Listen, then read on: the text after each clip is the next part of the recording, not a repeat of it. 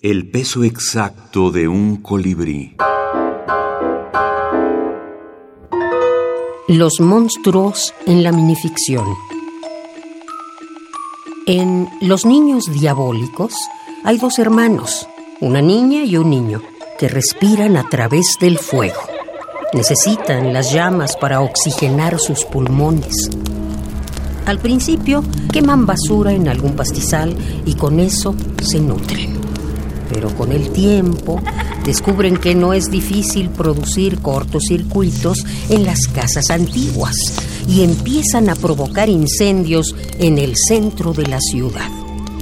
Llamaradas por todos lados, una ciudad ardiendo. El fuego llega al barrio de los niños pirómanos, a su propia casa, a sus dormitorios.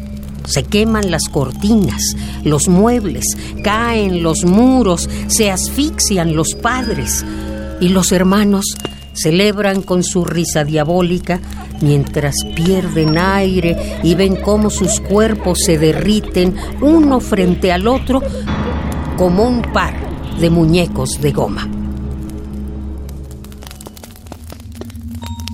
Alejandra Costamaña, El sistema del tacto. Fragmento. Anagrama, España, 2018.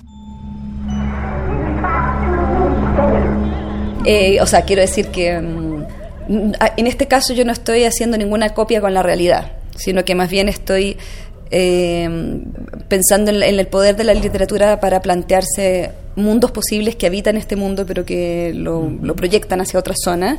La pregunta por el y si y si les pasara esto, si a mí misma me pasara esto, si a ti te pasara esto, ¿qué pasaría? ¿No? Ponernos en esa, convertirnos en otro a, a partir de la literatura.